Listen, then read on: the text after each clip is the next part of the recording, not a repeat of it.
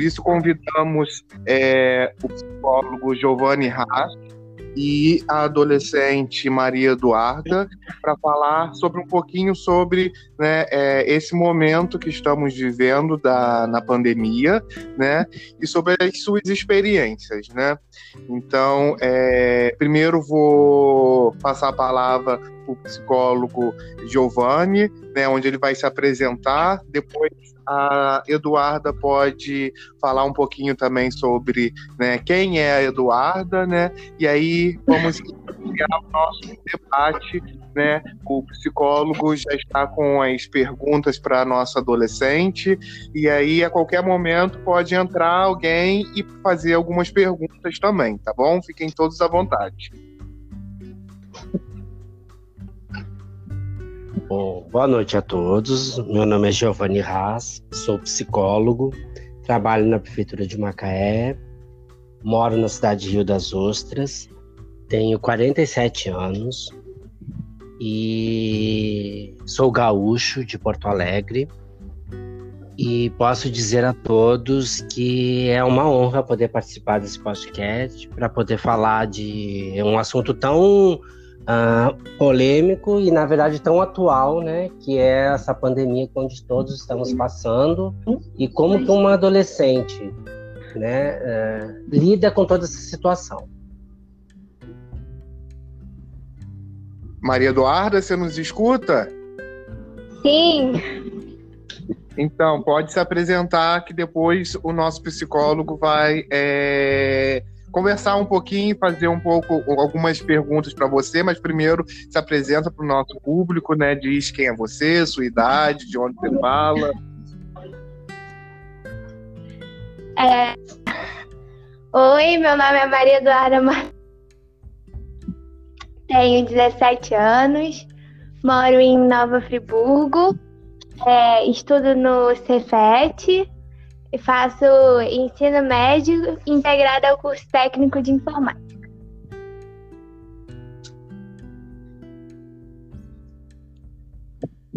Bom, Maria Eduarda, boa noite para ti. Uh, eu, uma pergunta que eu queria te fazer, já faz até algum tempo que a gente já vinha discutindo a possibilidade de fazer um, um trabalho com adolescentes uh, sobre essa questão da pandemia.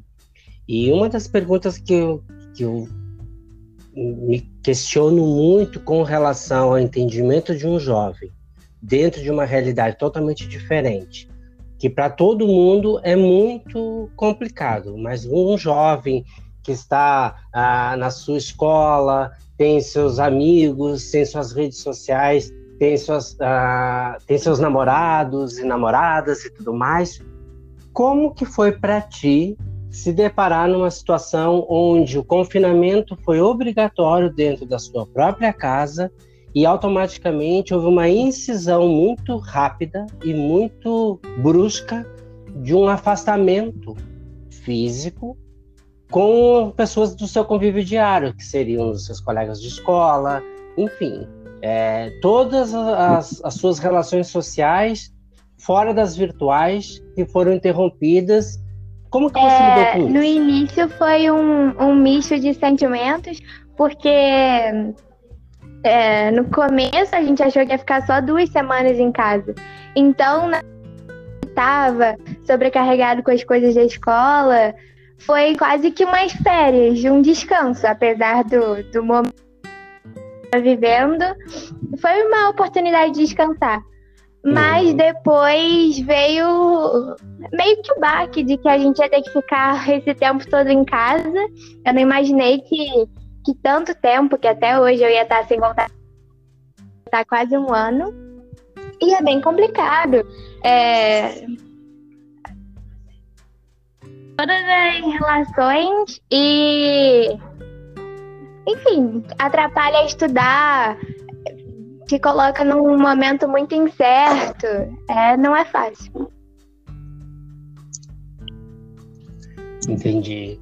E como que para ti uh, se uh, reconfigurar, podemos dizer isso, né? Como que você se readaptou ou se adaptou, na verdade, e como que você fez para recuperar ou resgatar esse contato que não existe mais pessoal e passou a ser mais virtual. Quais as estratégias que você usou, recursos que você utilizou para que você não se sentisse tão isolada é, e presa somente no seu contexto familiar?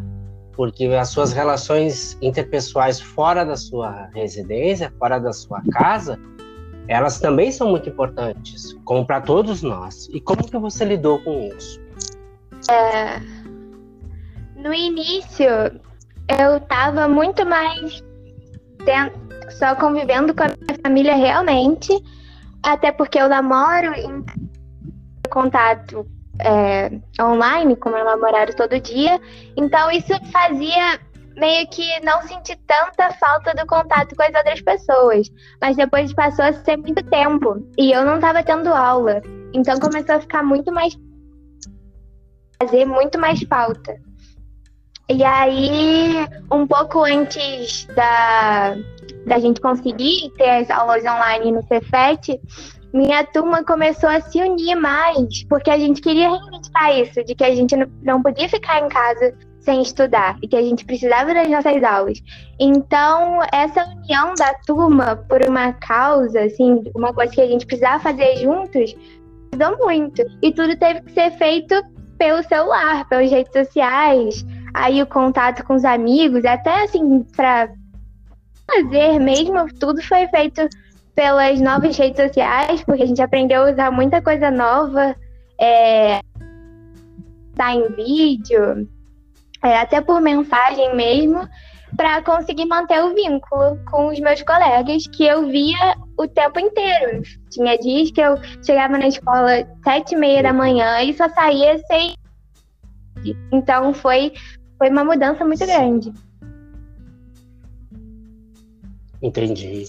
E a gente pode é, é, afirmar que houve uma mudança muito grande com relação a essa estrutura que os grandes sites e provedores e tudo mais relacionado à internet uh, criaram, né, aprimoraram seus programas, melhoraram aquilo que não estava dando certo, porque era a ferramenta que teria que ser mais utilizada. Como que você é, compreende esses recursos? Você entende que assim que essa pandemia for superada, né, e que as coisas voltem mais ao seu ritmo de antigamente, que essa socialização maior, fora das redes sociais, você acredita que essas ferramentas continuarão sendo hoje parte integrante da vida de todos? Ou você acha que daqui a um tempo isso vai começando a ficar mais distanciado como era antes da pandemia? Eu acho que a partir de agora vai acontecer uma mudança sim. Porque acho que no primeiro momento a gente vai querer se ver um pouco livre disso, de os encontros pessoalmente e tudo mais. Só que mostrou uma ferramenta até para ajudar. Por exemplo, a gente tinha uma dificuldade, às vezes, em conseguir se reunir para fazer trabalhos da escola. E agora a gente viu muitas ferramentas, muitos aplicativos e facilitaram muito isso. Então eu acho que vez aumentar e a gente vai aprender a usar até jeito que nos ajude mais agora. Então você entende que essas tecnologias que foram mais aprimoradas, enfim, que também nos foram mais apresentadas, que a gente sabia que existia, mas não utilizava. Sim. Né? São ferramentas que vão ficar porque, independente de ter a proximidade, tem momentos que cada um vai estar no seu ambiente pessoal. Sim. E essas ferramentas vão continuar sendo instrumentos para a gente poder dar continuidade àquilo que, que antes não se fazia, muitas vezes, ou que, se, como você mesma falou, haviam algumas dificuldades, muitas vezes, de se falarem fora da escola. Né? E agora, com esses recursos, vocês criaram estratégias e criaram um hábito. Sim. Que essa continuação pode ser dada dentro da sua própria casa, dentro do seu como eu posso dizer assim, do seu isolamento, né, que não deixa de ser ainda, mas ali no seu, no seu contexto pessoal você consegue vai continuar interagindo com seus colegas, cada um nos seus, nas suas residências, nos locais onde estiverem. Então você entende que isso permanecerá. Sim, é exatamente isso? isso. eu queria te fazer uma outra pergunta, que eu acho que pode ser a última pergunta desse podcast, que a gente tinha conversado com o seu Anoberto, que é referente a qual a sua perspectiva com relação a essa pandemia. Como que você, uma jovem de 17 anos, que está num momento muito especial, numa fase muito especial da sua vida, de descobrindo coisas novas. Agora você tem um namorado que você falou, que essa pandemia com certeza deve ter gerado um distanciamento, mas não um afastamento um do outro, na verdade, né? É, para alguns pode ter sido um problema, para outros foi um ganho esse afastamento por causa do esse distanciamento, aliás, porque aproximou uma, muito mais, né, em alguns aspectos do que em outros. Porque o convívio pessoal foi limitado, mas não, não houve uma ruptura desse convívio, né? E como as relações, todas as relações, inclusive o namoro, teve que passar por uma adaptação. E o que, você vê daqui para frente? Porque a vacinação não está atingindo a todos ainda, é um processo longo, a gente está vendo que vai demorar muito para acontecer essa imunização em grande massa, como a gente espera, mas como que você, como uma jovem de 17 anos, cheia de perspectivas de um futuro muito diferente, vê essa pandemia atualmente e mais à frente um pouquinho? Como que você compreende isso? É, é tudo muito novo, né? Então, atualmente tem sido um momento de muitas descobertas e também tem muito medo, porque é uma doença, você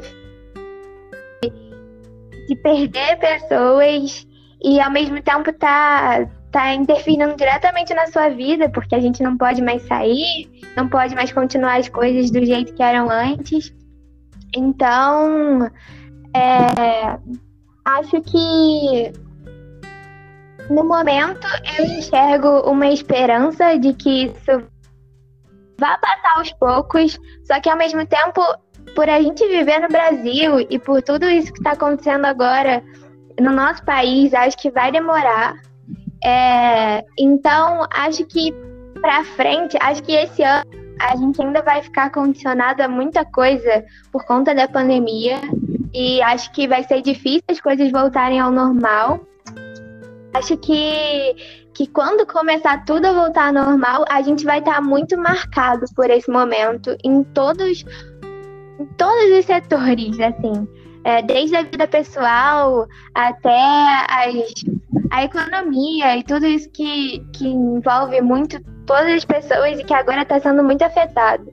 Então eu acho que isso vai ficar isso é um marco que vai dividir a gente de como era antes e de que tudo que vai começar a acontecer depois. Acho que muita coisa ainda vai ser descoberta, que é difícil a gente prever como que vai ser, como que tudo vai funcionar. Mas eu tenho esperança, sim, de que aos poucos a gente vai, vai conseguir é, seguir a vida do jeito que era antes. Muito Entendi. bem, Eduarda. Maria Eduarda, muito obrigado, tá? É, eu selecionei aqui, Eduarda, uma pergunta que chegou aqui através das nossas redes é, para fazer para você e foi perguntado o que, que você vai fazer quando você quando tiver tudo livre a primeira coisa que você pretende fazer é, já depois da vacinação, né, depois que todo mundo já tiver imune, todo mundo né, podendo sair, é, qual vai ser a primeira coisa que você pensa em fazer? Hum. Eu acho que, como eu tô tendo agora um pouco de contato com a minha família ainda, acho que o que eu vou querer fazer vai ser me, me reunir com os meus amigos meus colegas da escola, meus colegas fora da escola também. Eu acho que isso vai ser uma das primeiras coisas que eu vou querer fazer. Ah, muito bem. Então, é, quero agradecer a presença né, é, do nosso psicólogo Giovanni Haas, da nossa querida é, Maria Eduarda. É, Maria Eduarda, você quer mandar algum recado para alguém? Falar mais alguma coisa? Hum, eu acho que não, acho que foi tudo. Um beijo okay, pra minha obrigado. irmã, Milena. Ah, então, ó, um beijo pra Milena, tá? Milena, um beijo da sua irmã Maria Eduarda, hein? É, Giovanni, se quer falar mais alguma coisa? Eu só gostaria de agradecer a oportunidade de poder participar dessa conversa e eh, dizer que você, Maria Eduarda, uma menina de 17 anos com uma maturidade tão grande, uma sabedoria tão perspicaz na hora de fazer os seus posicionamentos. É, você está de parabéns, quero elogiar muito sua família, porque te passou uma educação muito, muito interessante. Você foi uma menina que contribuiu muito para esse esses questionamentos que a gente vai levar aí para divulgar, para ajudar outras pessoas que têm algumas dúvidas e que muitas vezes não têm oportunidade de ouvir alguém, outros jovens que não ou, não conseguem ou não têm oportunidade de ouvir um outro jovem como eles a, a se a dar voz a eles, na verdade, né? É, se colocar no lugar de de identificação mesmo, de referencial. Poxa, uma menina de 17 anos e passou pelos mesmos questionamentos que eu no início da pandemia e tem uma consciência de como isso vai ficar. E eu queria agradecer muito, uma boa noite a vocês e muito obrigado pelo convite.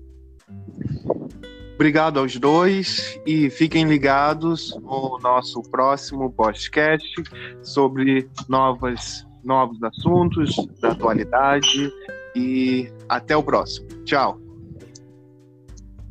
Tchau, tchau.